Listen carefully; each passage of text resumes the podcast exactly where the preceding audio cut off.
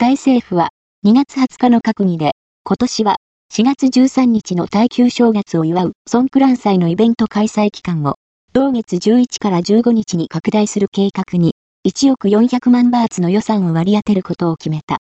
政府は、この計画により、20万人以上がタイを訪れ、観光収入が31億2500万バーツに上ると見込んでいる。